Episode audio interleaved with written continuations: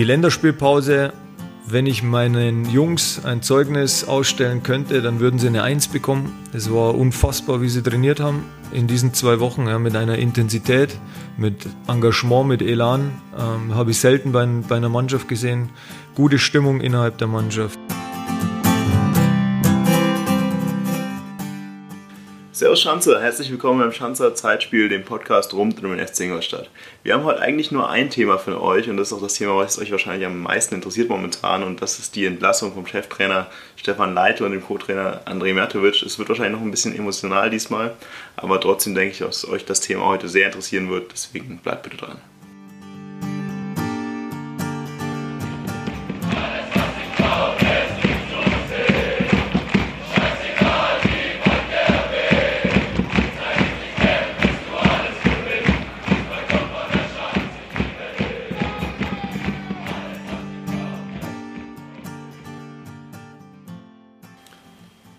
Servus Schanzer, herzlich willkommen beim Schanzer Zeitspiel. Ist heute alles ein bisschen anders als sonst. Wir sind hier zwar wieder zu dritt, also ich bin der Marco, habe den Martin dabei und den Bene. Momentan sind wir aber nicht wie sonst alle einzeln in getrennten Räumen, sondern ich sitze heute zusammen mit dem Martin in Ingolstadt und wir haben den Bene aus dem bayerischen Hinterland irgendwo bei Augsburg oder so zugeschaltet. Aber ich habe super Nachrichten für euch. Der Bene hat heute perfektes Internet und der Bene hat ein super Mikro. Also ich glaube, ihr könnt euch auf einiges Tolles gefasst machen. Es ist nicht nur das anders, ihr habt es ja schon gerade gehört, wir haben ein bisschen anderes Intro heute. Also der eine oder andere kennt es ja wahrscheinlich. Das äh, war die Pressekonferenz vor dem Bochum-Spiel, als unser zu diesem Zeitpunkt noch Cheftrainer Stefan Leite die Länderspielpause vor dem Bochum-Spiel bewertet hat und einfach nur alles hervorragend und toll gesehen hat. Und ich glaube, ihr wisst alle, wie das Spiel in Bochum ausgegangen ist. Und das Ganze mündete heute. Wir nehmen nämlich einen Tag nach der Heimspielniederlage gegen äh, St. Pauli auf. Und heute Vormittag kam die Nachricht des Vereins, dass sich der FC Ingolstadt von Stefan Leite und Andrej Mijatovic mit sofortiger Wirkung trennt. Und wir werden wohl in den nächsten Tagen einen neuen Cheftrainer vorgestellt bekommen. Also wir nehmen heute an dem Samstag auf. Es gibt Gerüchte, dass schon am Sonntag ein neuer Trainer vorgestellt werden sollte. Aber es kann deswegen gut sein, wenn ihr uns hier hört, dass wir schon längst einen neuen Trainer haben und wir hier vielleicht noch ein bisschen über einen neuen Trainer spekulieren, ihr aber den neuen Trainer schon längst kennt. Und aus diesem Grund wird eigentlich unsere heutige Folge sich primär um diesen Trainerwechsel drehen und die Gründe für diesen Trainerwechsel. Und deswegen würde ich eigentlich auch ganz gern damit anfangen, dass wir mal darüber reden, ja, wie stehen wir, wie steht ihr beide, die ihr bei mir seid, zu diesem Trainerwechsel.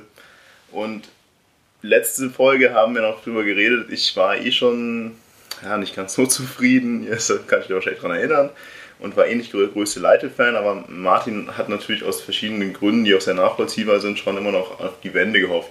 Und deswegen, Martin, würde ich dir gerne die Frage stellen, wie siehst du das jetzt? Wir hatten vier Spiele. Hat sich deine Meinung zu Leite geändert? Wie siehst du jetzt die Entscheidung, dass wir uns doch von Leite getrennt haben? Ja, je öfter wir jetzt im Vorfeld das, das Intro uns äh, reingezogen haben, desto besser geht es mir damit. Ähm, es ist, ähm, ja, ich bin da zwiegeschalten. Also einerseits auch ein bisschen froh, dass das Thema vielleicht jetzt einfach beendet ist, weil sich es einfach, glaube ich, die letzten Spiele jetzt auch einfach angedeutet hat, dass das irgendwie so ein Fass ohne Boden ist und einfach irgendwie kein gutes Ende mehr nehmen kann, glaube ich. Insofern vielleicht ganz, ganz gut, dass das Argument, das bei vielen ja, an erster Linie immer kam, der Trainer, der Trainer, der Trainer, was einfach ja, so standardmäßig im Fußball vielleicht auch ist, jetzt einfach halt vom Tisch ist und jetzt noch mehr die Mannschaft einfach gefordert ist, weil ich bin weiterhin der Meinung, dass es nicht rein am Trainer liegt. Andererseits zählt, was ich letztes, letzte Folge gesagt habe, weiterhin. Also ich hätte mir einfach gewünscht, dass wir halt einfach nicht jedes Jahr den Trainer rauswerfen müssen. Und ja, es war quasi halt ein verlorenes Jahr jetzt, was wir, was wir hatten. Wir stehen wieder da, wo, wir von dem Jahr gestanden sind. Und die, die Stimmung, die wir nach dem Abstieg quasi hatten, diese Aufbruchstimmung, auch einer der Top-Kandidaten in der Liga zu sein, die wird jetzt mehr und mehr wird der FC Ingolstadt wieder zu einem normalen Zweitligisten, sage ich mal. Und das hat natürlich dann auch langfristig Einfluss, glaube ich, auf den Verein. Ich denke, das generell natürlich das ist auch eine Frage der eigenen Einstellung irgendwo ist. Also wir sind uns ja da eigentlich einig, dass wir auch nicht wirklich die Ambitionen haben, unbedingt mit dem FC Ingolstadt in der ersten Liga zu spielen. Also ich kann zumindest für Martin und mich reden. Und deshalb habe ich auch, auch irgendwie kein Problem damit, dass jetzt wir ein normaler Zweitligist sind. Deswegen spreche ich auch gern von einem verlorenen Jahr, weil es sportlich verloren war. Aber es ist natürlich immer die Frage, was hat man verloren? Also wir stehen natürlich jetzt momentan immer noch da. Das ist, ist es okay sportlich, wo wir stehen. Wir werden aller Voraussicht nach, und da bin ich fast eigentlich von überzeugt, diese Liga locker halten, weil der Kader, den wir haben, einfach extrem stark ist. Also haben wir natürlich ein Jahr gehabt, in dem wir jetzt keinen Fortschritt gemacht haben, auf jeden Fall deswegen. Aber zum anderen ist es natürlich, auch das ich letztes Mal schon gesagt habe, da habe ich das Gefühl, wir haben zu spät reagiert. Ich hätte am Ende der Saison eigentlich schon längst Leite gehen lassen und wir haben eigentlich letztes Mal ja schon weit und breit darüber geredet, über deine Beweggründe. Also, du natürlich sagst jetzt ganz gern Konstanz im Verein, du hast eine Identifikationsfigur im Verein und das ist natürlich jetzt irgendwo doch kläglich gescheitert. Also ich muss einfach sagen, ich kann mir selber auch nicht vorstellen, dass es in näherer Zukunft wieder so einen Versuch des Vereins geben wird, also eine interne Lösung zu finden als Cheftrainer, dass man sich jetzt eben sagt, ich will einfach mal irgendeinen Namen, Marvin Martin würde sich natürlich da irgendwo jetzt in dieser Reihe anbieten, dass es halt irgendwann mal an den Punkt kommt, dass eben auch dieser Ex-Kapitän vielleicht der nächste Trainer werden würde.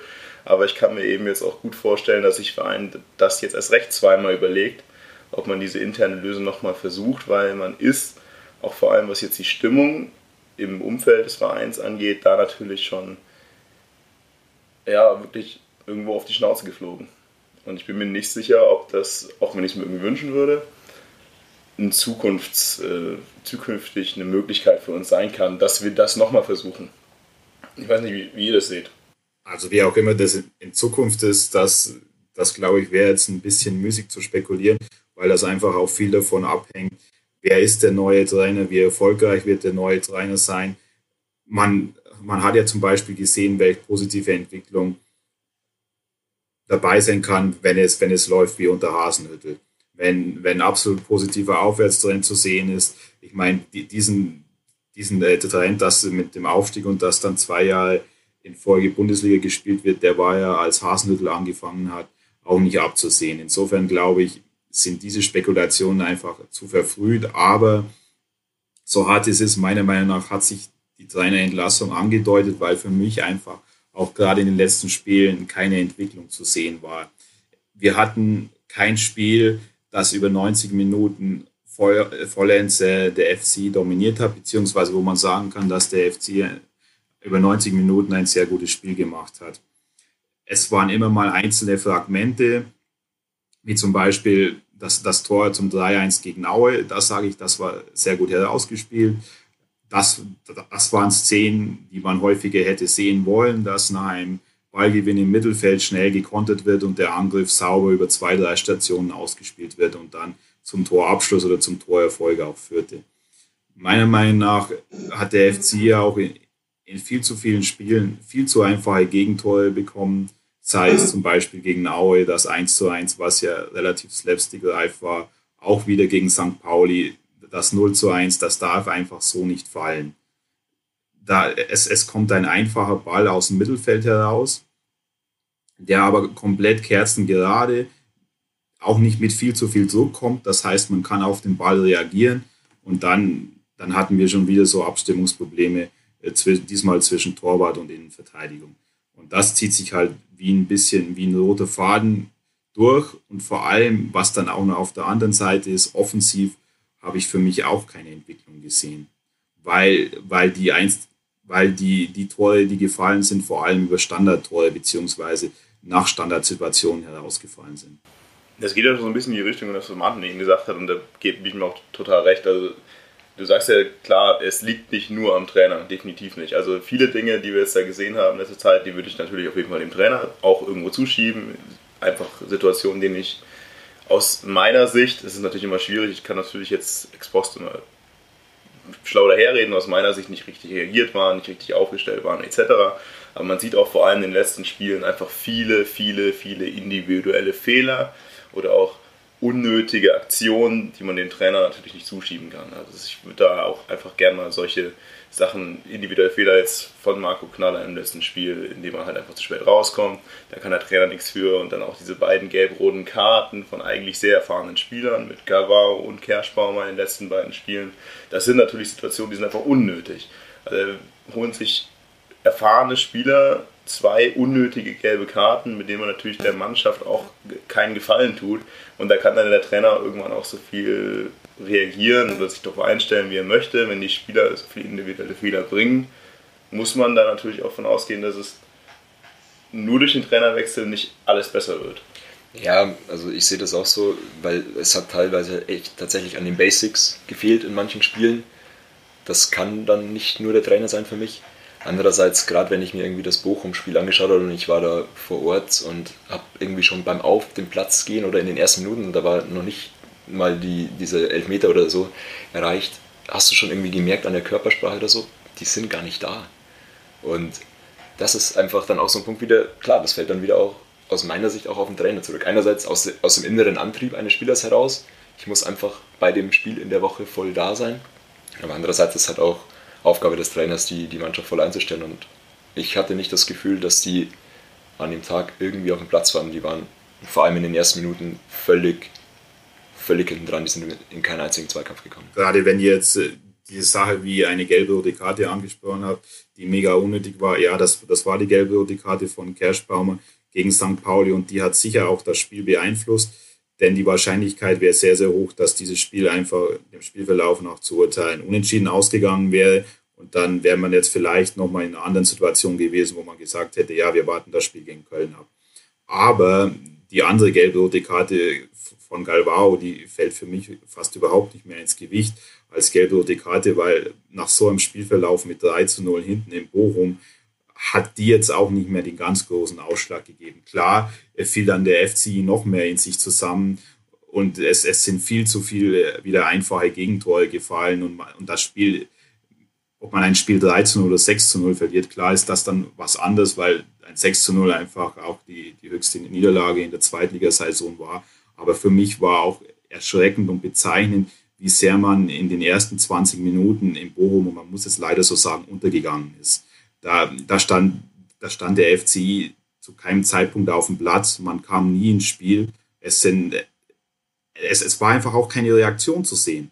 Das ist auch, also mal kurz noch auf die gelb-rote Karte. Ja, da hast du natürlich recht. Also das Spiel war eigentlich de facto verloren mit dem 3 zu 0. Aber auch, ich möchte natürlich auch so einen Spieler wie Galvaro, der für uns Stammspieler ist und eigentlich eine wichtige Stütze, wenn er dann richtig funktioniert, natürlich auch im nächsten Spiel aufstellen können. Und ich muss erst recht dann kein, mir keine gelb-rote Karte einholen. Komplett unnötig.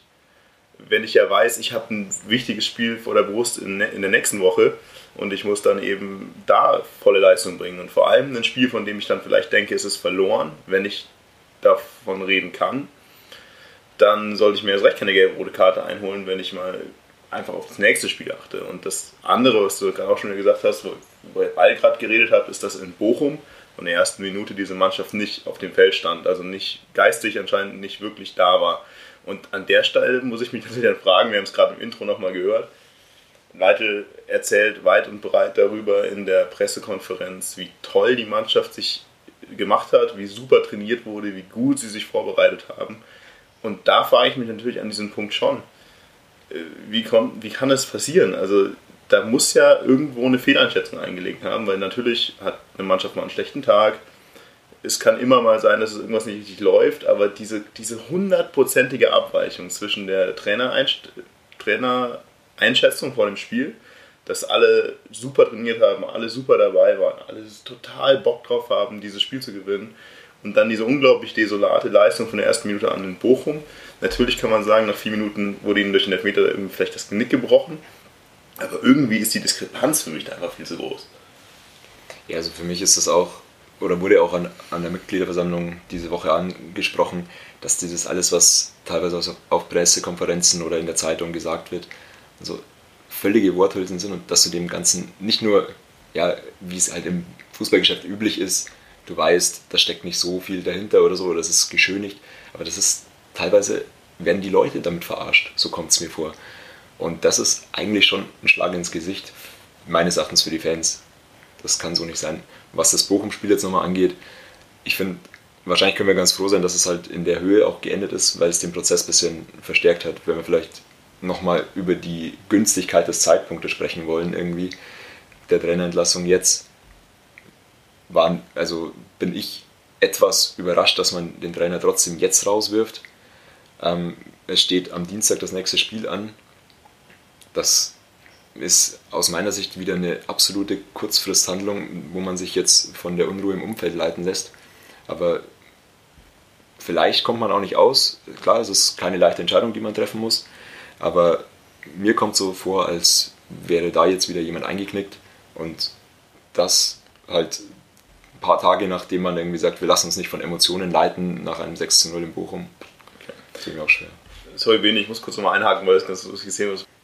Das ist ganz interessant, dass du das ansprichst, dass man sich von den Emotionen leiten lässt in dem Moment, also von den Emotionen von außen auch irgendwie, also dass man sich von dem Druck von außen leiten lässt, nachdem kurzfristig, nach diesem 6 zu 0, bei dem ja viele davon schon sehr überzeugt waren, dass es vorbei ist.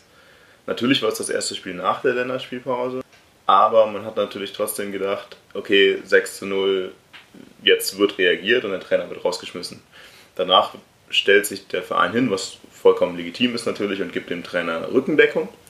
Das finde ich natürlich auch charakterlich okay und gut, dass man dem Trainer in dieser Situation eine Rückendeckung gibt. Allerdings verstehe ich dann zu, keiner, zu keinem einzelnen Punkt, wie man nach einem Spiel gegen St. Pauli, das ja, also kein gutes Spiel war, aber nicht so schlecht wie die Spiele davor und am Ende dann so halbwegs unglücklich verloren wurde, das hätte einfach nur 0 ausgehen können, warum man dann sich hinstellt und sagt, wir haben die sportliche Entwicklung betrachtet und sind zu dem Schluss gekommen, dass jetzt der richtige Zeitpunkt ist, den Trainer zu entlassen.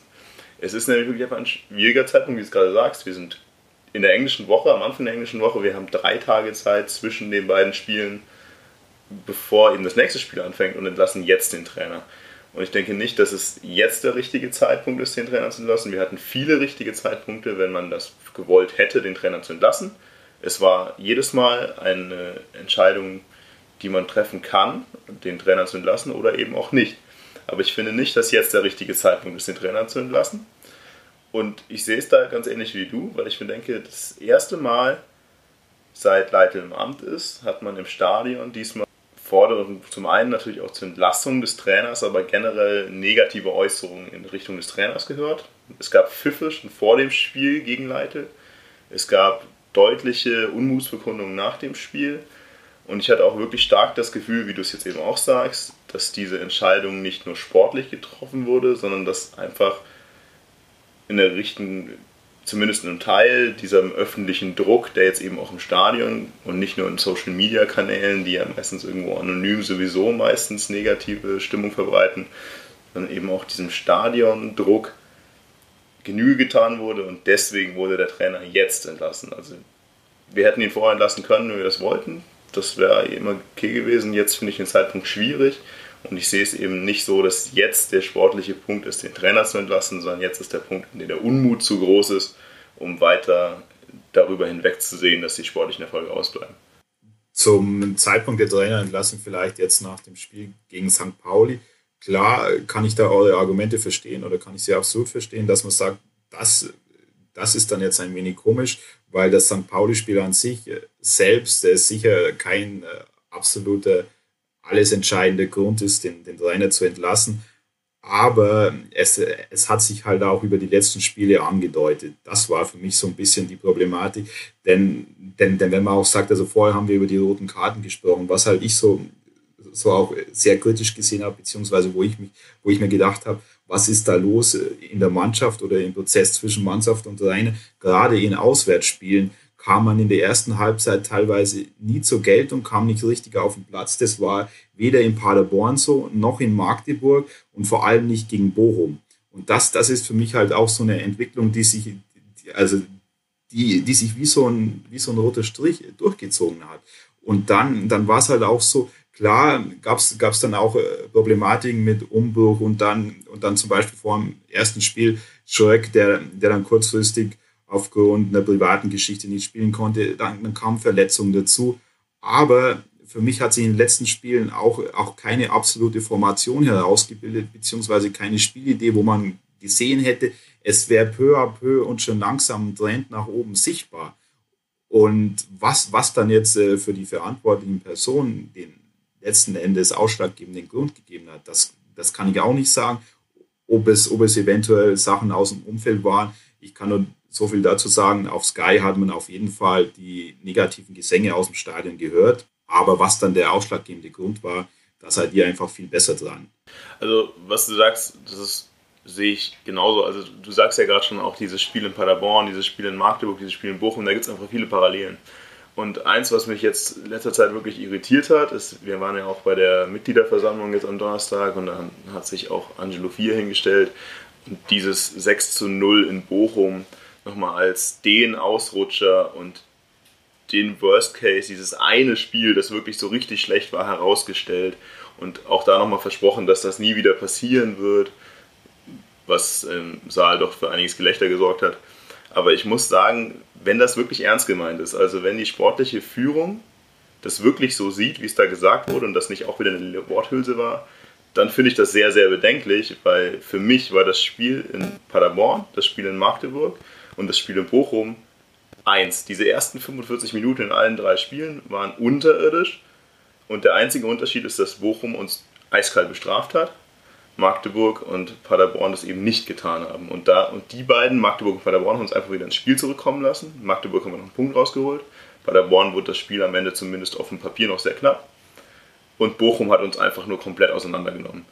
Und wenn es wirklich so wahrgenommen wurde von der sportlichen Leistung, Leitung, dass dieses Bochum-Spiel außergewöhnlich schlecht war, dann frage ich mich doch wirklich, wo da irgendwann diese, diese Selbsteinschätzung geblieben ist, weil das finde ich schon alles extrem schlecht vor den Auswärtsspielen. Ja. Also ich glaube, was das Thema angeht, handelt es sich tatsächlich auch nicht um eine Worthülse, sondern die haben das selbst geglaubt, so kommt es mir zumindest vor. Also ich war auch an den, an den Zäunen jetzt in Bochum und an, äh, gegen St. Pauli gestanden, um so ein bisschen mitzukriegen, wie, was die Spieler sagen und so weiter. Und man hat so wirklich selbst das Gefühl, ja, die glauben das wirklich selber. Und auch was Sia Leitl nach dem Paderborn-Spiel zum Beispiel gesagt hat, ja, das, das Spiel war, nachdem wir aus der Kabine raus waren, wieder abgehakt. Ja gut, wenn man sowas sagt, dann kann man natürlich auch wenig, glaube ich, aus seinen Fehlern lernen. Und das muss man sich halt fragen. Vielleicht sollten wir auch noch mal irgendwie so ein bisschen drüber sprechen, wie, wie sich die Spieler gestern und auch in Bochum verhalten haben. Das fand ich nämlich auch ein bisschen bedenklich. Auch natürlich, wie sich der Trainer verhalten hat. Vielleicht da okay, definitiv gerne. Also ich muss sagen, ich war leider nicht in Bochum vor Ort. Deswegen kann ich da relativ wenig zu sagen, wie sich die Spieler in Bochum verhalten haben. Ich weiß nicht, ob wir mit Bochum anfangen sollen. Dann müsstest du nochmal übernehmen und danach können wir gerne über das Spiel gestern reden. Ja, also es, es deckt sich ziemlich. Also ich, ich würde da jetzt gar nicht auch auf einzelne Situationen oder so zwingend eingehen, aber also ich finde es ja grundsätzlich positiv oder ich bin dann sehr ein Verfechter davon, dass, dass Spieler zum Zaun kommen und sich den, den Fragen oder den, dem Unmut auch einfach stellen. Ich meine, mir würde es gefallen, wenn das eben unabhängig vom Ergebnis passiert. So, dann wird es sich vielleicht auch einfach in der oder in in der Situation einfach wieder ein bisschen ausgleichen, weil man weiß, okay, man redet in guten wie in schlechten Spielen einfach so ein paar Takte miteinander. Vielleicht bin ich da aber einfach irgendwie auch ein bisschen zu fußballromantisch unterwegs. Aber ähm, was, was mich extrem gestört hat jetzt in, in beiden Spielen ist einfach irgendwie, da kommen die Spieler zum Zaun und aber es ist nicht diese Einstellung, wir haben verloren, wir müssen erstmal ein bisschen demütig sein, uns vielleicht auch ein Stück weit entschuldigen gerade bei einem Auswärtsspiel an einem Sonntag, wo die Fans gerade 600 Kilometer hingefahren sind, ähm, nee, also da kommt es dir tatsächlich so vor, als wirst du dann als Fan dafür beschimpft, in Anführungszeichen. Gestern ähm, kommt Sonny Kittel zum, zum Zaun und ja, schreit erstmal drauf los, was, was denn den Fans einfällt, nach 70 Minuten vor dem, vor dem 0 zu 1 das Pfeifen anzufangen. Und da bin ich mir echt nicht sicher, ob er in der richtigen Position ist, in dem Ton, in dem er das auch äußert, äh, anzusprechen. Vor allem, wenn man sich, wir sind ja doch schon ein paar Jahre dabei, zurückerinnert, wie das vielleicht vor fünf, sechs Jahren gelaufen wäre. Da wäre schon zur Halbzeit nach zwei Unentschieden und einem Sieg gepfiffen worden, wenn es 0-0 gestanden wäre. Also ich glaube, das Ingolstädter Publikum ist da, obwohl die Situation ja seit, seit Monaten ziemlich angespannt ist, das ist schwierig, also ich ganz gerne. Also ja, ich finde, das find, zeigt dann auch wieder die sportliche Selbstwahrnehmung, dass man eben sagt, warum wird hier gepfiffen nach einem Spiel, in dem es 0-0 steht in Unterzahl. Man muss da natürlich dann auch irgendwie sehen, ja, es ist halt nicht das Spiel. Und man betrachtet der Fan, vor allem die intensiven Fans, die jedes Spiel da sind, jedes Spiel sehen, betrachten natürlich nicht nur das Spiel, man betrachtet einfach einen längeren Zeitraum. Und auch darüber haben wir am Anfang schon mal geredet, in der ersten Folge, dass halt sehr lang sehr gute Stimmung im Verein war und außenrum, weil eben die Fans doch wussten und sich bewusst waren, dass diese erste Liga ein Geschenk ist, dass diese erste Liga nicht das ist, was normal ist für unseren Verein. Und deswegen gab es eigentlich auch nie Unmut in den letzten Jahren, weil ein Abstieg aus der ersten Liga das kein Misserfolg ist für diesen Verein. Und jetzt sind wir aber inzwischen eben wieder an dem Punkt, an dem auch der Ingolstädter Fan sagt, okay, unten zu spielen in der zweiten Liga und vielleicht sogar abzusteigen, das wäre definitiv ein Misserfolg. Und gegen Vereine wie jetzt eben auch wieder St. Pauli, die wirklich nicht gut dastehen und auch wirklich bei allem Respekt unterirdisch gespielt haben bei uns, das ist natürlich einfach keine Leistung, die man sich so erwünscht. Unabhängig sogar davon, dass man davor 6 zu 0 in Bochum verloren hat. Deswegen finde ich es wirklich sehr schwierig, dass sich ein Spieler wie Donny Kittel, den ich eigentlich sehr schätze, aber der eben nicht Kapitän ist, der nicht ein alteingesessener Spieler des Vereins ist, der auch irgendwie nicht äh, Vizekapitän ist oder sonst was, dass derjenige dann eben das Wort gegen die Fans in dem Sinne erhebt. Ich meine, wir müssen natürlich auch sagen, es ist ja positiv, dass dann einfach vielleicht aus seiner Sicht auch ehrliche Worte kommen. Ich meine, wir wollen immer Spieler, die auch ihre Meinung sagen. Das dürfen wir natürlich auch nicht unterschätzen und es ist direkt nach dem Spiel. Da sind, ist halt noch Adrenalin drin und so weiter. Aber mir kommt es einfach so vor, als, als haben viele Spieler einfach ein völlig verzerrtes Selbstbild, was aus meiner Sicht auch ein bisschen darauf zurückzuführen ist, dass sie in ihrer völlig abgeschotteten Welt leben, irgendwie mit Geldsummen zu tun haben, die ja, für den normalen Fällen nicht mehr greifbar sind, die alles hinterhergetragen bekommen. Und da sind wir auch bei so einem Punkt, na klar muss ich irgendwie die bestmögliche Vorbereitung für die Mannschaft haben, aber muss ich denn wirklich zu jedem Auswärtsspiel mit dem Flieger fliegen, nur damit dann äh, Martip und Pledel nach ihrer Rückkehr irgendwie ihre Bierzelttour 2018 weiterführen können, während die Fans halt irgendwie ja, stundenlang im Auto sitzen. Also das ist für mich so ein Punkt. Klar, es ist eine Begleiterscheinung des, des aktuellen oder modernen Fußballs, aber meines Erachtens nicht so weitergehen in dem Verein. Vielleicht um da eine ganz interessante Perspektive reinzubringen. Es ist zwar eine Phrase, aber da glaube ich trifft sie zu. Es ist halt, Fußball ist Leistungssport in der ersten Bundesliga, aber auch in der zweiten Liga.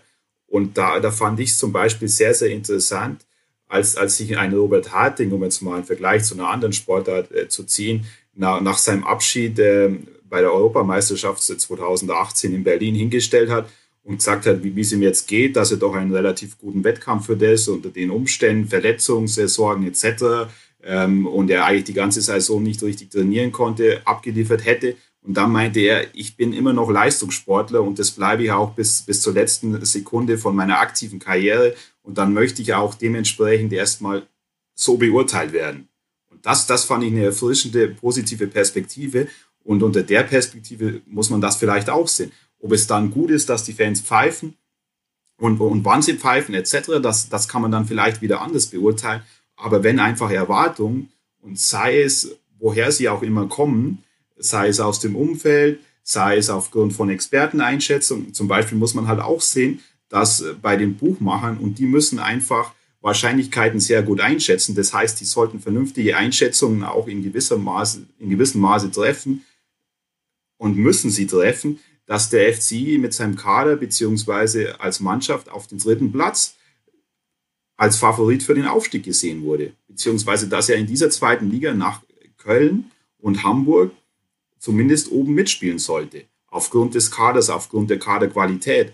Und wenn dann diese Erwartungshaltung nicht mit den aktuellen Ergebnissen zusammenpasst und auch keine Besserung eintritt, beziehungsweise keine Entwicklung sichtbar ist, dann ist einfach auch aufgrund der Mechanismen des Geschäfts damit zu rechnen, dass irgendwann Unmut aufkommt.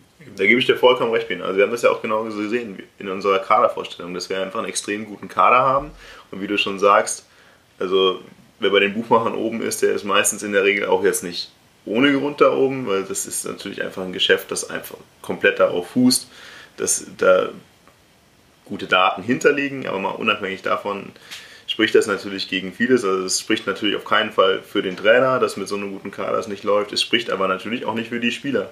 Und allein deswegen schon müssen die Spieler diese Kritik sich auch gefallen lassen. Und ich möchte aber an der Stelle auch nochmal kurz vielleicht einordnen, weil es wird ja geredet von Pfiffen ab der 70. Minute und von Unmut schon vor Ende des Spiels und nur um da nochmal kurz einzuhaken. Also ja, es gab definitiv schon ab dem Platzverweis, also es gab vor im Spiel schon vereinzelte Pfiffe und Unmutsbekundungen, wenn der Ball wieder hinten rumgespielt wurde, wenn man genau gesehen hat, dass die Mannschaft verunsichert ist, Angst hat bei dem Spiel. Ich finde eigentlich in der ersten Halbzeit war es eigentlich, ist mir jetzt zumindest nichts dergleichen aufgefallen. Gerade auch nicht aus dem aktiven Block, wo die Spieler ja dann Die, auch hingekommen genau. sind. Also der aktive Block, das ist das, worauf ich hinaus wollte. Es gab vereinzelte Pfiffe schon von Anfang an mal ab und zu, vereinzelt irgendwo her, das passiert ja aber öfter mal. Und dann kommt eben diese gelb-rote Karte. Ab dem Moment wurde viel gepfiffen. Man kann sich am Anfang jetzt auch nicht wirklich sagen, wogegen waren diese Pfiffe, gegen die Entscheidung, gegen die Mannschaft. Und ich hatte das Gefühl, es wurde eher gegen die Entscheidung erstmal gepfiffen. Und vor allem aber dann ab dem Punkt, ab dem dieses Tor gefallen ist, vollkommen vermeidbar, kippte die Stimmung stark im Stadion. Also die aktive Fanszene hat zum größten Teil noch versucht, den Support bis zum Ende des Spiels durchzuziehen und positiv zu supporten. Aber auch da wurden dann schon äh, Rufe jetzt nicht in Richtung von was andere da schon angestimmt haben, eben wir haben die Schnauze voll, also einfach nur negative Dinge, sondern es wurde halt zumindest versucht, nochmal an den kämpferischen Geist der, Spieler zu appellieren und eben sie aufgefordert zu kämpfen und versucht, zumindest den Support bis Ende des Spiels aufrechtzuerhalten. Es war komplett klar ab dem Moment schon, dass auch bei der aktiven Fanszene nach Ende des Spiels die Stimmung komplett kippen wird. Man muss dazu sagen, dass nicht die komplette Kurve und auch nicht das komplette Stadion schon vor Ende des Spiels negativ, äh, negative Stimmung verbreitet hat. Aber definitiv nach Ende des Spiels. Und auch als die Mannschaft kam, wurden Rufe gegen den Trainer laut, es wurden Pfiffe gegen den Trainer laut und es wurde auch einfach extrem viel Stimmung gegen die Mannschaft gemacht, was sie nicht gut aufgenommen hat, aber was ich ihnen auf jeden Fall diesmal wieder zugute halte, was du vorhin schon gesagt hast. Wir haben uns am Anfang mal beschwert, dass letztes Jahr die Mannschaft nicht gekommen ist bei Unmut. Dieses Mal hat man bemerkt, dass sie wieder überlegt haben. Also sie waren kurz davor, wieder an der Kurve vorbeizugehen.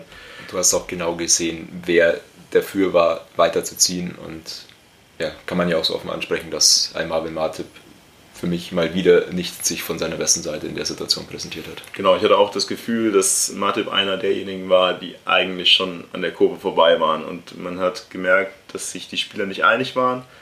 Sie haben miteinander diskutiert, sie haben geredet und ein Teil ist eben dann Richtung Kurve gekommen.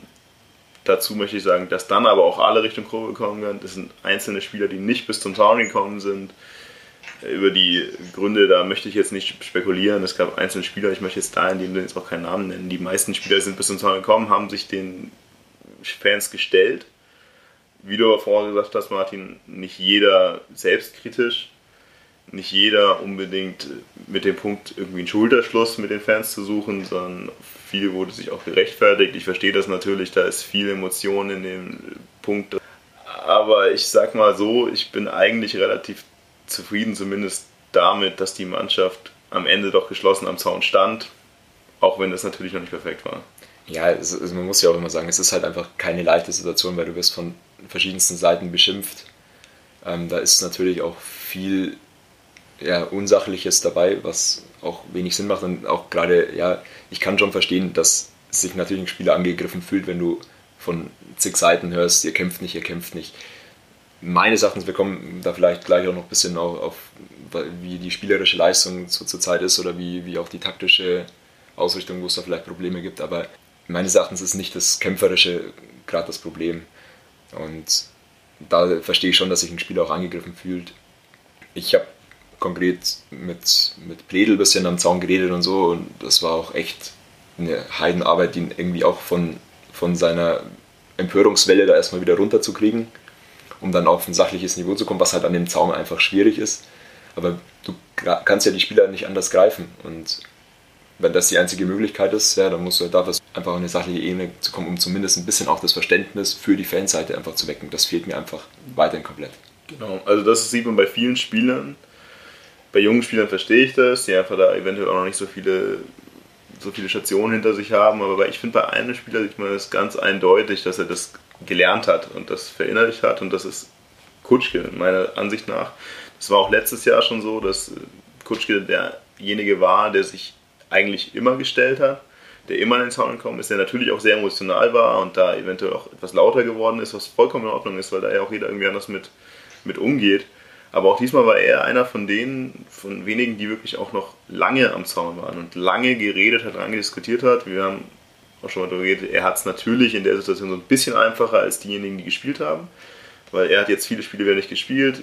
Ihm kann in dem Sinne nicht vorgeworfen werden, dass er eine schlechte Leistung gebracht hat. Aber ich finde es einfach sehr beachtenswert, dass er, vor allem einer derjenigen, die eben nicht Stammspieler dieser Mannschaft sind, sich doch so sehr dann in diesen schwierigen Situationen den Fans.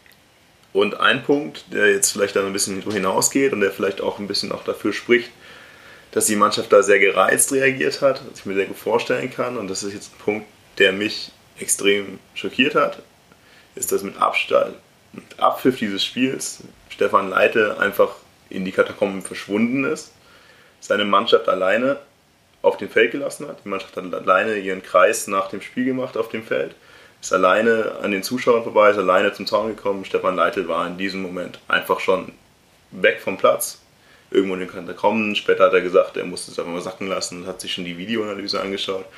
Aber ich glaube, dass an dem Punkt eigentlich irgendwie allen klar war, der Mannschaft war klar, das war's. Die Mannschaft hat sich garantiert auch in dem Sinn von Trainer dann auch irgendwo im Stich gelassen gefühlt und vielleicht deswegen auch noch mehr gereizt reagiert. Und es hat natürlich nicht dazu beigetragen, dass die generelle Stimmung im Stadion besser wird, dass der Trainer sich wieder nicht Fan stellt. Ja, also ich habe das ja beim letzten Mal schon gesagt und das hat sich jetzt in den letzten Wochen einfach nochmal verstärkt. Er gibt mir einfach so wenig Möglichkeit, ihn zu verteidigen, weil er in so vielen Situationen einfach unnachvollziehbar handelt. Und das hat sich leider in den letzten Wochen nicht, nicht geändert. Ich meine, er ist ein bisschen aktiver an der Seitenlinie geworden. Da kam es mir auch so vor, als wurde das von oben so ein bisschen angeregt. Aber ja, was, was die Fannähe betrifft, hat sich halt weiterhin nichts geändert. Und ich meine, das Argument zu sagen, die Mannschaft steht im Vordergrund, zählt ja dann nicht nach, nach Niederlagen. Ich meine, er war in Bochum auch in der Nähe des Zauns, aber auch nur, um seine Spieler irgendwie wieder wegzuholen da war auch null Interaktion da. Ähnlich war es auch in Magdeburg gefühlt. Ja, also so sehr ich mir gewünscht hätte, dass es irgendwie klappt, so wenig bin ich am Ende dann doch hm. traurig drüber. Heute kam im Radio auch ein Interview mit Angelo 4, in dem Angelo 4 nochmal gesagt hat, zusätzlich zu seinen Beweggründen, warum Leitl jetzt in dem Moment eben entlassen wird, dass sie sich diese Unmut des Umfelds und auch teilweise starke persönliche Angriffe gegen den Trainer einfach nicht äh, erklären können und das aufarbeiten möchten. An der Stelle möchte ich noch kurz sagen, dass es wirklich sehr viele persönliche Angriffe unter die Gürtellinie in den Social Media Bereichen gab, die teilweise auch definitiv nicht in Ordnung waren, auch viel zu früh und total unsachlich. Aber was ich überhaupt nicht verstehen kann, ist, dass äh, die sportliche Führung die Kritik am Trainer und die Tatsache, dass die Fans mit dem Trainer nicht warm geworden sind, dass sie das nicht nachvollziehen können und sich jetzt auch in Interviews hinstellen und sagen, sie wissen nicht, woher das kommt. Und sie müssen da jetzt eben auch in die Tiefe forschen, woher das kommen könnte. Aber das ist ja genau das, so geredet haben. Das ist genau das, was du gerade sagst. Dieser Trainer ist da als Identifikationsfigur. Dieser Trainer sollte eigentlich eben als Ex-Kapitän für den Verein stehen, für die Fans stehen. Und es wäre so einfach, ich bin mir hundertprozentig sicher, dass es in unserem Verein so einfach gewesen wäre, sich mit den Fans gut zu stellen. Er wurde in den ersten Spielen mit Sprechchören empfangen, gefeiert nach den ersten Siegen, aber er hat sich da schon von der Kurve ferngehalten. Das fand ich noch okay, weil nicht jeder Trainer will sich feiern lassen. Aber spätestens in Situationen, in denen es nicht mehr so gut läuft, muss man halt eventuell irgendwann mal den Schulterschluss mit den Fans suchen. Und es gab in unserem Stadion zu Hause bis kann leider für das Bochum-Spiel nicht reden, aber bis zum Spiel vor Bochum keinerlei negative Aussagen, keine Pfiffe, kein Unmut im Stadion gegen den Trainer. Also es gab niemals einen Grund, warum der Trainer nicht auch in einer schlechten Situation, wenn es auch eben vielleicht schon im Umfeld, in Social Media, in Presse auch immer schon negativ lief gegen ihn, warum er sich nicht den Schulterschluss im Stadion sucht. Weil es gab einfach keinen Anlass zu denken, dass die Fans Unmut gegenüber ihm äußern werden. Der erste Punkt, an dem ich gesehen habe, dass es Unmut gab oder gehört gab, war wirklich das Spiel jetzt gegen St. Pauli und dann wurde es auch richtig krass. Aber wir hätten einfach wirklich viel Zeit gehabt, er hätte viel Zeit gehabt, einfach diesen Schulterschluss zu suchen und dann hätte er garantiert mehr Kredit bekommen. Er hätte garantiert länger die Möglichkeit gehabt, Dinge wieder gut zu machen. Aber er wollte das nicht und am Ende des Tages muss ich sagen, das ist seine Entscheidung und er muss jetzt mit den Konsequenzen deswegen auch irgendwo leben. Ja, jetzt haben wir viel über Emotionales geredet und über Stimmung im Stadion, über das, was hier mit, mit dem halt emotional für uns dranhängt, was mit dem Trainerwechsel. Aber vielleicht reden wir auch einfach mal was sportlich-taktisches nochmal, was eben in den letzten Spielen äh, passiert ist, was sich geändert hat. Du hast vorhin schon mal gesagt, also es hat sich ein bisschen was geändert, gefühlt zumindest nach dem letzten Podcast, den wir aufgenommen haben, dass eben Leitl auch mehr interagiert an der Linie. Er hat taktische Anweisungen während des Spiels gegeben, gefühlt wesentlich mehr. Er hat früher im Spiel reagiert, er hat auch andere Umstellungen gebracht. Ich habe teilweise öfter mal das von mir mal favorisierte 4-4-2 gesehen. Nicht unbedingt mit den Spielern, die ich sehen wollte. Es wurde teilweise meines Erachtens versucht, mit Röcher als zweiter Sturmspitze zu spielen. Aber es wurde ein bisschen variabler. Es hat sich ein bisschen was getan. Aber wie seht ihr die letzten Spiele vom, von dem, was sportlich, taktisch quasi passiert ist, mal abhängig, unabhängig vom Emotionalen? Ja, ich kann dir da zustimmen. Also man hat auf jeden Fall Änderungen gesehen.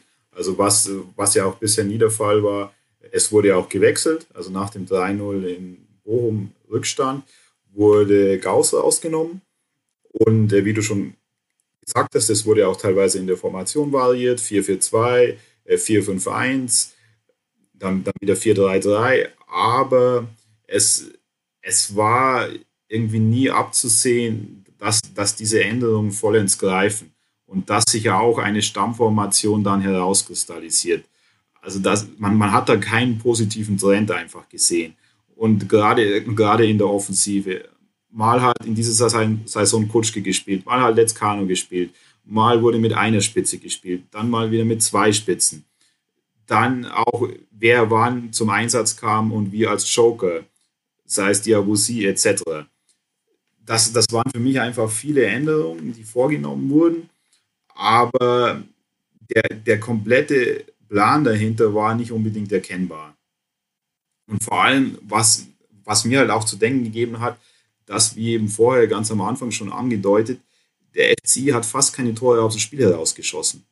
Es, die, die Tore, die gefallen sind, die waren immer entweder durch eine direkte Standardsituation wie Sonny Kittel gegen Paderborn oder in Anbetracht beziehungsweise nach einer Standardsituation, wo einmal verlängert wurde etc. Und klar haben wir bei der WM gesehen, dass da Standardsituationen auch eine Waffe sein können und es auch wichtig ist, Tore aus Standardsituationen zu erzielen. Nur sollte halt meiner Meinung nach kein so ein Überhang sein, dass nur noch Standardtore erzielt werden.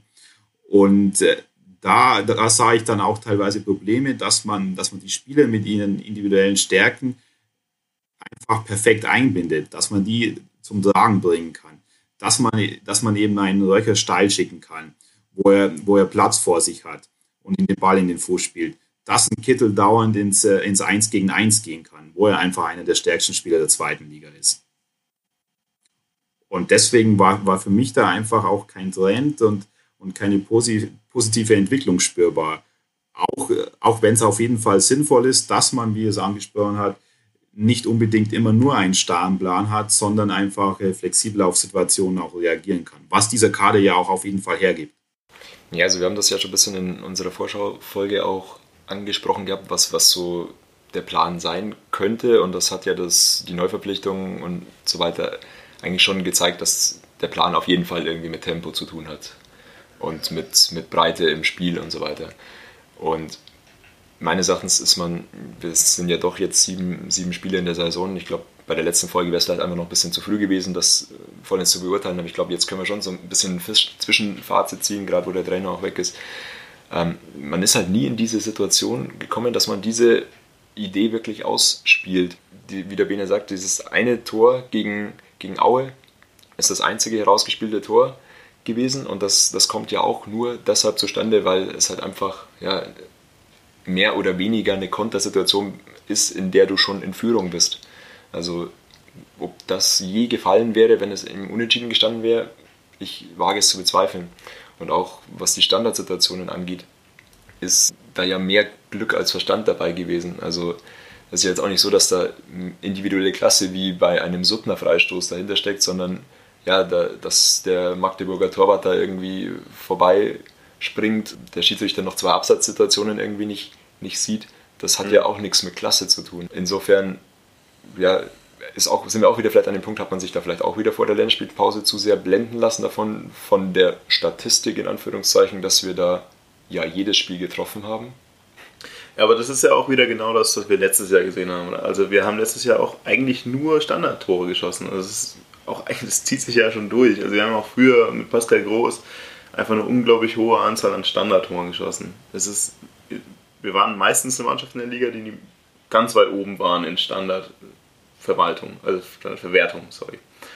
Und auch letztes Jahr war es ja so, wir haben genau dieselben Probleme. Uns fehlt irgendwie diese Geschwindigkeit im Umschaltspiel. Wir werden keine Kontertore schießen. Es passiert keine, kein schnelles Umschalten im Mittelfeld, dass da einfach mal wirklich diese Geschwindigkeit ausgenutzt werden kann. Und alles, was passiert, sind eben genau diese Standardsituationen, die in der Regel dann auch irgendwie dann doch ein bisschen glücklich passieren. Und an der Stelle frage ich mich natürlich, an was liegt das? Wir haben den Kader zu einem Großteil geändert. Unsere Startaufstellung ist, sagen wir mal, so ungefähr zwei Drittel nicht mehr dieselbe, die es letztes Jahr war. Aber wir haben in jedem Mannschaftsteil dieselben Probleme. Wir haben eine Verteidigung, die keineswegs sattelfest steht hinten, obwohl sie wirklich bis auf Matip komplett ausgetauscht wurde. Wir haben aus dem Mittelfeld raus kaum gute Spieleröffnung. Und wir haben vorne weiterhin keine Stürmer, die die Tore machen. Und wenn mal irgendwas Positives wird, dann ist es eine Standardsituation. Und die eben, wie seht ihr das? Wo kommt das her? Das kann man ja wahrscheinlich auch nicht nur dem Trainer zuschreiben. Aber dass wirklich alle Spieler, die jetzt neu sind, dass die gleichen Fehler machen wie letztes Jahr, woran liegt das? Also ich weiß nicht, ich habe gestern so ein bisschen aufgepasst und da würde mich auch vor allem Benes Meinung so ein bisschen interessieren, weil wir da noch nicht drüber gesprochen haben. Aber mir kam es extrem so vor, als war die Spielidee gerade gestern im Endeffekt nicht diese Dreierreihe hinter Lescano breit zu machen, sondern eigentlich in der Mitte zu, zu verdichten mit, mit Röcher, mit Kittel, mit Pledel und dann Platz auf, auf den Außen für die, für die Außenverteidiger zu haben, um die irgendwie in Flankensituationen zu bringen. Aber da bin ich vielleicht auch ein bisschen äh, Rasenfunk getrieben. Aber Ra äh, Flanken sind ein legitimes Mittel, aber eben auch einfach ein sehr ineffizientes. Und gerade wenn du jetzt Ananu und Otavio hast, die sind natürlich auch, haben ihre eine gewisse Offensivqualität, vielleicht mehr als ein Lewis oder ein Gauss zur Not auch noch. Aber ja, die sind jetzt auch keine Weltklasse-Spieler, dass du sagen kannst, die schlagende Flanke ist dann eine 50-prozentige Chance, dass ein Tor fällt, sondern die liegt halt eher im sehr geringen Bereich. Und man hat ja auch gestern gesehen, wie viele von diesen Flanken tatsächlich dann irgendwo übers Tor oder in die Hände des Torwarts ge geflogen sind. Ich meine, es war eine gute Situation dabei, als dann Pledel halt in den Kopfball kommt, der jetzt auch nicht als, als großartiges Kopfballungeheuer gilt. Aber das ist so das, was mir aufgefallen ist. Und das war meines Erachtens der einzige Plan gestern in dem Spiel. Also ich kann da zum großen Teil zustimmen. Meiner Meinung nach äh, war einfach auch die Idee dahinter, dass man auf 4-5-1 setzt, dass man zum ersten Mal möglichst die defensive Stabilität sicherstellen will und dann versucht eben über vereinzelte Aktionen, über Flanken nach vorne Aktionen zu setzen. Einfach um erstmal die Null zu halten, was ja, was ja dann auch äh, relativ gut geklappt hat. Auch wenn, wenn ein, zwei Situationen äh, waren, wo der FC auch nicht gut ausgesehen hat, vor allem äh, in der, ich glaube, war es circa 43. Minute, vor, der, vor der Pause, als dieser Schuss von St. Pauli von außen kam, wo der Spieler zuerst freigespielt wurde, gegen, gegen drei FCI-Spieler, wo man eben wo man eben schon wieder gesehen hat, dass die Zuordnung nicht passt. Aber die defensive Stabilität hat im Großen und Ganzen da gepasst und dann hat man, wie, wie, du eben angesprochen hast, vor allem dann auch über die linke Seite, über Otavio versucht, ein, zwei Akzente zu setzen. Das hat äh, da waren auch ein, zwei Chancen Mitte der zweiten Halbzeit eben, wovon dir schon angesprochen wurde, die Kopfballchance vom Bledel, wo, wo mal wirklich äh, Otavio gut freigespielt wurde und er auch äh, frei flanken konnte und dann eben so eine Situation zustande kam. Aber das waren ein, zwei Situationen eben. Und äh, da hat für mich der FC ja auch im allgemeinen Spiel nach vorne teilweise relativ uninspiriert gewirkt. Und das, das kann natürlich auch damit zu tun haben, dass das eben von seiner Seite der, der Fokus auf die Stabilität gelegt wurde, eben weil man dieses Spiel nicht verlieren wollte. Aber dann, dann muss ich auch äh, zumindest bei einem Heimspiel, das ich gewinnen will, muss, muss ich dann auch äh, Offensivaktionen einleiten können, muss ich äh, auf Außen Überzahlen schaffen können, etc. Und da, da haben für mich auch diese allgemeinen Abläufe in der Offensive nicht gepasst oder in zu wenigen Situationen gepasst. Dass man, dass man da gruppentaktische Verhaltensweisen gesehen hat, eben mit dem Ziel, Otavio öfters frei zu spielen, dass der frei zum Flanken kommt. Ich habe da auch teilweise einfach dieselben Probleme taktisch gesehen, die man sonst gesehen hat, dass man einfach manchmal das Gefühl hat, dass Spieler nicht auf der Position spielen, auf der sie am besten aufgehoben wären.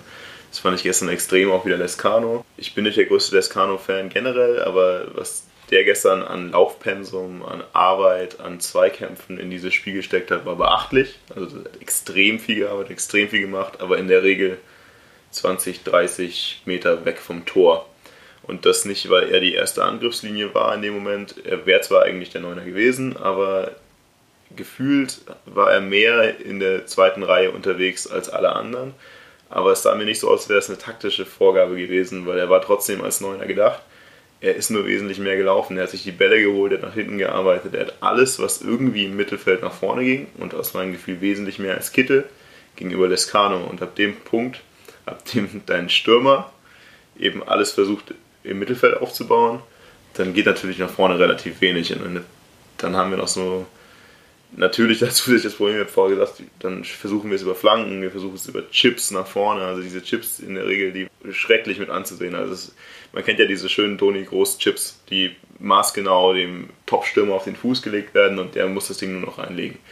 Diese Dinger kamen von Pledel, von äh, Kittel, ich weiß zu, zu Genüge irgendwie dann auf Lescano, wenn er dann nochmal vorne war und er war dann Mutterseelen allein irgendwie überfordert mit diesen halbgaren, zu kurzen Chips, um da irgendwas mit zu tun. Und die Flanken, die irgendwo kamen, selbst wenn sie mal in den Strafraum kamen, ist Lescano einfach kein Kopfballstürmer. Und er wird diese Dinge auch nicht machen, selbst wenn die gut kommen. Er muss die eigentlich annehmen, um sie dann mit dem Fuß zu verwerten. Und da habe ich einfach gesehen, zum einen eben die, wieder da die Aufstellungsschwäche, dass das nicht so richtig funktioniert. Und ich habe auch das, was Leitl gesehen hat, diesmal auch wirklich gesehen, dass viele Spieler einfach extrem verunsichert waren und Angst hatten, dass dieses Spiel verloren geht. Und es gab für mich ein paar einzelne Spieler, die wirklich besser gespielt haben als sonst. Lescano ist der eine und der andere, was ich eigentlich gar nicht mehr so gesehen hätte, war gestern Matip. Also Matip hat für mich gestern, Martin hat es auch schon mal gesagt, im Spiel eine wahnsinnige Körpersprache gezeigt und einfach, ich hatte im Spiel das Gefühl, Matip will das Spiel gewinnen. Da gab es andere Spieler, die das nicht gezeigt haben. Ich weiß nicht, wie du die Spieler im Einzelnen gesehen hast, Neu. Ja, also bei Martip hatten wir auch im Stadion schon gesprochen, dass es zumindest am Anfang ging er da tatsächlich mal voran. Das hat mir in den Wochen davor auch ein bisschen gefehlt. Aber das ist auch, wenn ich noch mal ein bisschen zurückschaue, so ein bisschen das, was mich auch wieder oder was ich anders erwartet hätte oder gehofft hätte, war einfach, dass es vielleicht nach dem Erfolgserlebnis gegen Aue einfach mal so den Schalter umlegt und dass es nur dieses Erfolgserlebnis braucht, um einfach mal in so einen Lauf zu kommen. Davon war jetzt eher wenig zu sehen, wenn man sich das Bochum-Spiel dann anschaut. Aber ja, nochmal um auf Lescano zurückzukommen, ist meines Erachtens die ärmste Sau auf dem Spielfeld irgendwie. Er hat ja auch mal zwei, drei Spiele gehabt, wo er dann nicht gespielt hat. Gut, Bochum ist er dann kurzfristig ausgefallen und so. Aber für mich ist er weiterhin eigentlich der mit Abstand beste Spieler in allen Spielen, in denen er gespielt hat. Und wenn man sich dann halt überlegt, er ist eigentlich ein Spieler, den wir abgeben wollten oder den wir ohne zu zögern dann, wenn die Ablöse gepasst hätte, weggegeben hätten, spricht er dann auch noch weniger für die Kaderplanung. Es kam für mich spielerisch so ein bisschen Optimismus noch rein, als Osabe eingewechselt wurde. Das war sowohl bei dem Aue-Spiel als auch jetzt bei dem Heimspiel gegen Pauli nochmal. Dann ist aber halt auch die Situation, da kommt recht schnell die gelb-rote Karte. Er muss natürlich defensiv reagieren und nimmt aber dann Lescano raus klar, ich meine, Benchop hat er ja schon eingewechselt und so weiter. Er muss einen Offensiven rausnehmen, aber für mich ist, wäre da die naheliegendste Variante gewesen, Kittel rauszunehmen, weil der seit Wochen völlig außer Form ist. Ich sehe es auch so, diesmal wirklich Lescano Top-Einstellung, Top-Spiel und dem fehlte eigentlich auch einfach wieder der Partner vorne. Der Partner kam dann wieder mit Osave und ich habe leider irgendwie das Gefühl gehabt, in dem Moment Osave am Feld verließ für Lescano nicht mehr so gut wie vorher. War einige Unsicherheiten drin, einfach Stoppfehler und sowas. Das war nicht so, so geil, aber das, das ist jetzt auch ihm jetzt nicht geschuldet. Er hat wirklich 70 Minuten ein Riesenpensum abgeliefert und dann kann das auch mal passieren. Dann kommt die gelb-rote Karte Und jeder dachte sich, glaube ich, okay, Lescano wird wohl ausgewechselt.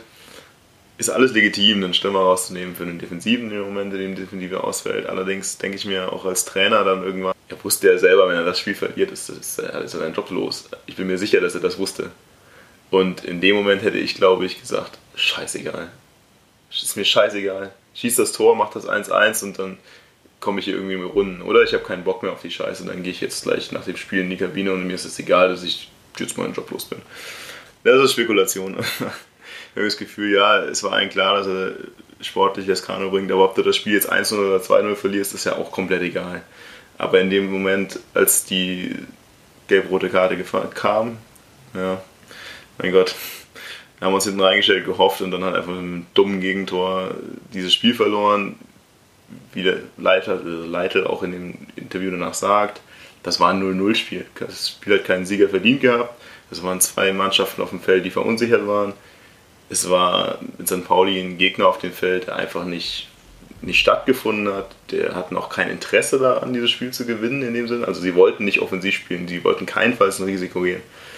Und deswegen ist ein 0-0 gegen diese Mannschaft, das wäre schon irgendwo okay gewesen, wäre jetzt aber eigentlich auch nicht so der Wahnsinn. Aber dieses Spiel zu verlieren, ist dann am Ende auch wieder auch so ein Zusatzpunkt, den man nicht unbedingt. Ja, es ist insofern halt einfach frustrierend, dass du eigentlich weißt, dass St. Pauli genau wusste, wir müssen einfach hier geduldig sein und die machen jedes Spiel einen Fehler und genauso kommt es am Ende. Und das ist halt eigentlich das Traurige, dass du damit dann ja, drei Punkte holst auswärts bei einer auf dem Papier nicht so schlechten Mannschaft. Ja, und vor allem, wenn ich, was ja immer vor der Saison auch gesagt wurde, dass es eben ein Umbruch ist, dass viele neue Spieler integriert werden müssen, dann wäre jetzt die erwartbare Herangehensweise, dass man eben den vollen Fokus erstmal auf die defensive Stabilität legt, dass man, dass man schaut, dass man hinten möglichst wenig zulässt. Und das war über die ganze Saison auch relativ wenig zu sehen. Das war vielleicht im letzten Spiel zu sehen. Und äh, da, da hat man natürlich wenig zugelassen bis, bis zur gelb-roten Karte. Aber man, man muss auch sagen, oder wie ihr schon gesagt habt, dass äh, St. Pauli auch wenig Risiko ging. Man hat selber gemerkt, dass die auch verunsichert waren. Ich glaube, die haben auch drei oder vier Spiele nicht gewonnen. Also das, das heißt, äh, die konnten einfach mit einem Punkt sehr gut leben. Und äh, für die war es ganz okay, dass der FC ja auch nicht äh, das größte Risiko ging. Ja, definitiv. Also es hat mich so ein bisschen erinnert irgendwie an das Fürth-Spiel. Also wir haben ja schon mal drüber geredet, Fürth ist natürlich jetzt mit den Punkten relativ weit oben und sieht alles ganz gut aus, aber irgendwie hatte ich bei dem Fürth-Spiel auch schon das Gefühl, du hast keinen Gegner auf dem Feld und äh, redest dir am Ende schön, dass du gegen keinen Gegner auf dem Feld viel Ballbesitz hattest und irgendwie so sah es für mich gestern auch aus. Also man hat natürlich einen Gegner, der keine Lust hat, groß riesig zu groß zu gehen, stellt sich das hinten rein, weil sie auch genau wissen, dass wir nicht wirklich gefährlich sind, außer bei Standardsituationen. Und das hat sie halt für sie gefruchtet. Aber an der Stelle würde ich eigentlich ganz gerne auf einen Spieler einkommen, den ich ja auch meine Aufstellung am Anfang hatte, weil gestern das erste Mal eigentlich Otavio gespielt. Und ich fand, ja, viel Licht und auch noch relativ viel Schatten irgendwo. Also ich fand, es war schon relativ nach vorne, sehr belebend. Also es gab viele Situationen, die er sehr gut gemeistert hat, nach vorne sehr schnell gespielt hat, sehr stark gespielt hat. Aber genauso hat er auch oft einfach eine Situation vergeben, in der man mal schnell hätten umschalten können, hat man nach hinten gespielt, quer gespielt, in der Defensive ein paar Patzer drin gehabt. Wie habt ihr ihn gesehen? Ist das für euch jetzt eine Alternative? Galvao über links, was wir jetzt hier die ganze Zeit gespielt haben, oder ist das einmalig gewesen wegen der Sperre und kommt nicht wieder vor? Ja, ich bin mir echt nicht sicher, weil das war ja jetzt im Endeffekt gezwungen dadurch, dass Galvao gesperrt ist und Gauss einfach ja, es nicht verdient hatte, in diesem Kader zu stehen nach, nach der Leistung, muss man wahrscheinlich einfach so knallhart sagen. Und, aber da muss man sich halt schon fragen, was muss denn der im Training eigentlich alles schief machen oder was hat denn der dem Leidl getan, dass es so lange dauern muss, bis der mal seine Einsatzzeit bekommt. Das, was du sagst, ja, das habe ich auch gesehen, erwarte ich jetzt aber auch nicht so viel davon. Ich meine, das ist, da fehlt halt dann auch einfach ein bisschen die, die Wettkampfpraxis äh, meine, aus meiner Sicht und insofern sehe ich ihn als Option. Die Frage ist dann, Galvao ist für mich weiterhin irgendwie gesetzt, auch wenn halt Bochum einfach ein rabenschwarzer Tag für ihn war. Und er sich jetzt als Innenverteidiger bislang nicht so sonderlich gut präsentiert hat. Aber ich bin gespannt auch, wie, wie es mit einem neuen Trainer dann weitergeht. Also ich kann mir durchaus vorstellen, dass man vielleicht auch auf eine Fünferkette geht, gerade in Köln, wo man ja defensiv vielleicht nicht so offen stehen sollte. ich bin gespannt, wie, wie das dann läuft. Und würde mir eigentlich schon wünschen, dass Otavio mehr Spielzeit bekommt. Also ich denke vor allem in der Dreierkette, also Fünferkette, wie wir es ja so mal nennen wollen. Also es ist ja, es wird ja immer viel Dreierkette genannt, aber vor allem, weil du es ja in der Regel tust, weil du defensiv stabiler stehen willst, ist es ja eigentlich irgendwie eine Fünferkette mit drei Innenverteidigern und zwei Außenverteidigern, die offensiv ein bisschen mehr drauf haben. Muss ich sagen, dass ich Otavio über links dann eigentlich ganz cool finde. Also das wäre natürlich genau die Situation, in der was machen könnte. Wir spielten in der Innenverteidigung mit Gimba, Galvao und äh, Neumann. oder, oder für Neumann. Und das würde sich ja hervorragend anbieten. Also man hat natürlich irgendwo so die Fünferkette, aber man hat dann die Möglichkeit zu sagen, wir haben einen Linksverteidiger mit Otavio und eigentlich auch einen Rechtsverteidiger mit Ananu, die defensiv momentan doch ab und zu ein paar Schwächen zeigen, aber die natürlich offensiv stärker sind als andere. Und ich finde auch, Gavao ist nicht schlecht offensiv. Also da ist natürlich auch überlegt, das ist ein überlegter Spielaufbau, aber für mich ist dieser Gavao-Spielaufbau wirklich der eines Innenverteidigers. Also es ist so ein überlegter Spielaufbau durch die Mitte, der halt auch irgendwie diese Übersicht zeigt. Aber dieser spritzige, schnelle Spielaufbau, den du eben auf der Außenbahn gerne mal brauchen kannst, ist für mich eigentlich äh, Octavio eine ganz gute Alternative. Jetzt ist natürlich die Frage, spielen wir mit Fünferkette und zwei defensiven Sechsern in äh, Köln, weil das wird uns ja wahrscheinlich blühen mit der gelb-roten Karte für Kerschbaumer. Also ihr habt da eigentlich schon alle wichtigen Aspekte angesprochen. Es wäre eventuell eine interessante Lösung, dass man auf eine, auf eine Fünferkette geht und dann wären natürlich auch Anano und Otavio interessante Spieler, einfach weil die, weil, weil die sehr gute oder einen sehr guten Offensivdrang nach vorne haben, aber die müssen richtig abgesichert werden. Und ich bin da einfach sehr, sehr gespannt, wer der neue Trainer wird und was er mit diesem Kader und mit diesen Spielern vorhat, speziell in Köln, bei wahrscheinlich mit dem schwierigsten Auswärtsspiel der diesjährigen Zweitligasaison. Aber da wäre es jetzt auch einfach müßig zu spekulieren, ohne den Namen des Trainers zu kennen. Genau, also ich weiß auch nicht, ob wir jetzt groß über den Trainer, also wirklich Namen spekulieren sollten, weil, wie gesagt, wenn das wirklich so ist, dass jetzt am Sonntag der neue Trainer vorgestellt wird, brauchen wir nicht über den Namen spekulieren. Eins, was mich so ein bisschen jetzt noch angegriffen hat, oder was angegriffen ist übertrieben, was mich so ein bisschen belastet ist, wir haben heute auch von unserem Sportdirektor Angelo Vier so ein bisschen das Interview gehört zur Trainerentlassung und was er sich eben jetzt vom neuen Trainer vorstellt. Und das Anforderungsprofil, das er in diesem Interview genannt hat, war, Martin, verbessere mich, wenn ich irgendwas vergesse, aber erfahren und er kennt die Liga. Und das klingt ja mal wieder extrem nach Worthülse und ich bin mir nicht sicher, ob wenn, wir, wenn er das ernst meint, dass das wirklich unser Anforderungsprofil für den neuen Trainer sein kann und das auch ausreichend beschreibt. Ja, also für mich ist dieses kennt die Liga sowohl bei Spielerverpflichtungen als auch bei Trainerverpflichtungen das absolute Bullshit-Argument, das es, das es gibt auf dieser Welt, weil, also, ich meine, klar, eine gewisse Erfahrung kann man voraussetzen oder auch gerade einfach einen, ja, die Möglichkeit, sich durchzusetzen oder den, den Spielern halt einfach auch mal die Leviten zu lesen. Das habe ich ja vorher schon weit ausgeführt, ähm, dass es durchaus mal vielleicht sinnvoll wäre, da den einen oder anderen wieder auf den Boden der Tatsachen zu holen. Das ja, aber das hat für mich relativ wenig mit, mit der Liga zu tun. wenn ich dann auch noch ähm, im Kicker-Artikel lese, ähm, dass Hasenhüttel abgesagt wurde, nachdem er angefragt wurde, dann platzt mir echt die Karte, weil, also, wer kommt denn überhaupt auf die Idee, diese Person noch zu fragen? Das, das ist einmal menschlich völliger Witz, wie, wie das Ganze auseinandergegangen ist. Der, der war ja hier die Persona non grata auf allen Ebenen. Und dann sind wir nicht nur auf Fan-Ebene so, sondern das war ja wenn man sich die Kommunikation oder ein bisschen Einblick in den Verein hatte, genauso mit Hasenmittel, dass er einfach nicht mehr gesehen werden sollte hier. Und dann andererseits, wer kommt denn auf die Idee zu glauben, dass ein Hasenhüttel jetzt zum FC Ingolstadt kommt? Äh, in dieser sportlichen Situation mit den Ansprüchen, die, die er hat. Also, da, da, warum fragen wir nicht gleich sie dann, weißt du? Das ist ja auch frei. Und äh, das echt, äh, kriegst Kotzen.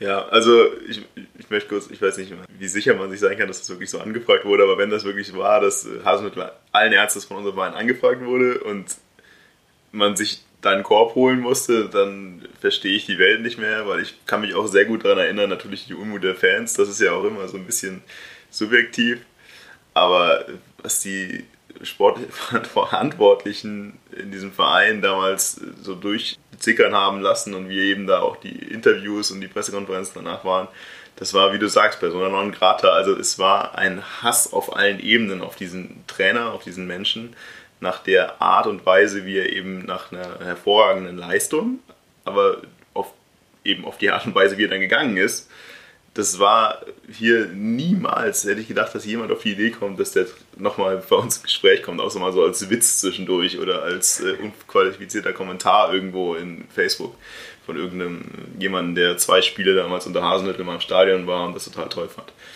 Aber das ist schon, schon der Wahnsinn. Dieses Anforderungsprofil ansonsten ja, ich habe da noch ein paar Ideen, die ich gleich gerne ins Spiel bringen wollte, aber ich glaube, Bene ist auch gerade ganz heiß drauf, noch ein Wort zu unserem neuen Trainer zu sagen. Nee, ich wollte einfach nur noch äh, zu, zu Hasenhüttel einfach ergänzend sagen. Also, egal was, was vorgefallen ist in der Vergangenheit etc., ich, ich fand es nur überraschend, da zu lesen, dass der anscheinend wirklich angefragt wurde aus der Perspektive heraus, dass Hasenhüttel ja nicht ausschließlich oder vor allem äh, aufgrund von Erfolgslosigkeit aus Leipzig ging oder, oder man dann den Vertrag aufgelöst hatte, sondern weil man sich einfach nicht darüber einigen konnte, wie man äh, über das Jahr hinaus zusammenarbeitet, wo wahrscheinlich dann Rangling im Hintergrund schon mit der Option gespielt hatte, Nagelsmann zu holen. Und man, man darf einfach nicht, nicht vergessen, dass er auch einfach mit, mit Leipzig vor allem in der ersten Saison große Erfolge hatte. Und da denke ich mir, wird er vor allem dadurch, dass er erst seit kurzem aus dem Geschäft raus ist, beziehungsweise ohne Vertrag ist, erstmal schauen, welche Optionen bieten sich. Und da wird die Kategorie eher sein ambitionierter Erstligist mit äh, zumindest Möglichkeit, im Europacup zu spielen. Würde ich mir jetzt erwarten. Sowohl aus seiner Perspektive als auch aus unserer Perspektive für mich kompletter Unsinn. Wenn es denn wirklich so passiert ist, möchte ich nochmal dazu sagen. Genau, was ist denn für euch, wenn ihr sagen würdet, ihr würdet ein Anführungsprofil für unseren Trainer schreiben? Was wäre für euch das Anforderungsprofil wirklich mal Hand aufs Herz? Was seht ihr da als sinnvoll und nicht als leere Worthülse? Martin? Ja, also ich habe es ja gerade schon gesagt, einerseits so ein bisschen die Spieler vielleicht auch wieder ein bisschen unter Kontrolle kriegen, nicht ihnen alles schön zu reden, sondern einfach auch mal ja, auf die Boden der Tatsachen zu holen, das habe ich schon gesagt. Andererseits zählt für mich aber, oder ist für mich einfach nur wichtig, dass auch ein Trainer kommt, der mit diesem Spielermaterial arbeiten kann und will und nicht, dass man den Erstbesten irgendwie von der Straße nimmt, weil sonst stehen wir wieder jetzt im Endeffekt dann bis mindestens Januar oder wahrscheinlich sogar bis zum Sommer in der Situation dann da, in der die Ausrede dann zählt, ja, der Trainer hat nicht die, den Kader zusammengestellt und er spielt jetzt ein anderes Spielsystem und kann mit dem Spielermaterial nicht arbeiten. Also die Ausrede, wenn die kommt, dann bin ich gespannt, wie die Reaktion darauf auch ist, weil ich meine, man hat jetzt den einen oder anderen Kandidaten, und ich finde, man muss wirklich mit den Trainern dann auch drüber reden, ob sie sich zutrauen, mit diesem Material Erfolg zu haben oder nicht. Genau, das ist ein sehr spannendes Argument, finde ich, weil es ist ja oft auch in der Vergangenheit so gewesen, dass wir einen neuen Trainer haben und dann wird gesagt, ja, aber dieser Trainer hat ja nicht den Kader mit aufgebaut. Das ist auch ein Ding, was Leitl letztes Jahr zugute gehalten wurde. Komplett legitim, das war natürlich so. Aber es ist auch ein Punkt, in dem ich sage, okay, wenn ich überlege nach einem neuen Trainer suche, dann lasse ich mir jetzt lieber das Spiel in Köln Zeit und sage, ich gehe da interimsweise mit einem Trainer rein und suche dafür einen Trainer, der wirklich passt und sage, hey, schau dir das an, das ist unser Kader, ist, passt das zu deiner Spielphilosophie? Wenn jetzt der Erste kommt und sagt, okay, nee, diese schnellen Flügel, die ihr da gekauft habt, und so, das bringt mir alles überhaupt nichts, will ich überhaupt nicht spielen, ich will mich einfach nur hinten irgendwie reinstellen und dann mal einen langen Ball schlagen auf einen, der da vorne steht und der heißt Escano. Ja, machen wir gerade auch schon. Das funktioniert irgendwie alles nicht. Deswegen gerne. Also da wäre ich mir total glücklich, wenn wir mal sagen, okay, lass uns lieber noch ein Spiel warten. Lass uns das interimsweise jetzt erstmal klären, das eine Spiel, und nehmen lieber einen durchdachten und nicht den erstbesten Retter, der dann irgendwie Erfahrung hat, der die Liga kennt, der wer auch immer ist, der letztes Jahr vielleicht ein Zweitligatrainer war und deswegen die Liga kennt.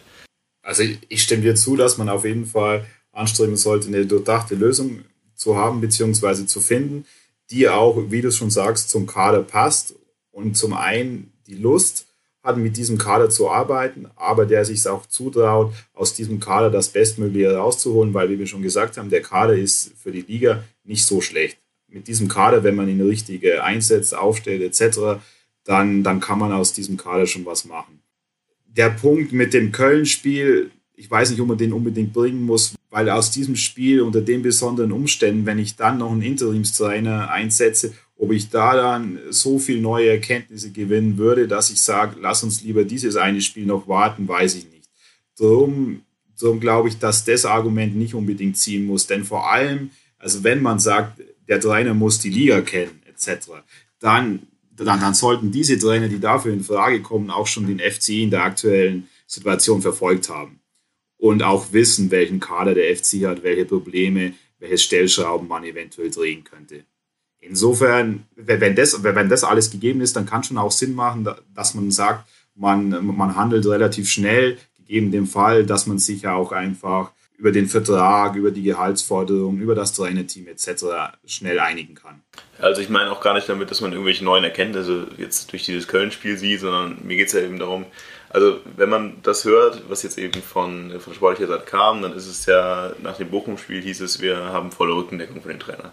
Und es wurde ja quasi eigentlich nur nach diesem äh, St. Pauli-Spiel jetzt entschieden, dass der Trainer dann doch durch diese sportliche Entwicklung jetzt entlassen wird und jetzt der richtige Zeitpunkt ist.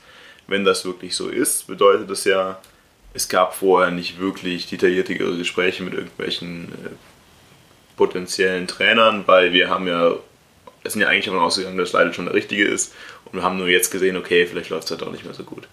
Und dann denke ich mir eben, okay, lieber lasse ich mir ein paar Tage Zeit, rede lieber noch ein paar mit mehr Leuten und intensiver mit Leuten, als zu sagen, okay, ich muss jetzt unbedingt am Dienstag einen neuen Trainer auf der Bank haben und mir, wenn da jetzt halt einer dabei ist, der mehr schlecht als recht passt, nehme ich den. Hauptsache, der ist am Dienstag auf der Bank. Das ist das, was ich meinte. Wir müssen nicht unbedingt am Dienstag einen neuen Trainer auf der Bank haben, wenn wir nicht hundertprozentig davon überzeugt sind, dass der der Richtige ist. Und ich möchte eigentlich persönlich noch einen Punkt zu meinem Anforderungsprofil sagen, weil ich denke, wenn man von einem Ingolstädter, vom SC Ingolstadt, von einem wirklich individuellen Anforderungsprofil redet. Also dieses erfahren zweite Liga, das sagt ja jeder. Also das ist ja wirklich, das ist kein Anforderungsprofil, das jetzt bei unserem Verein zählt.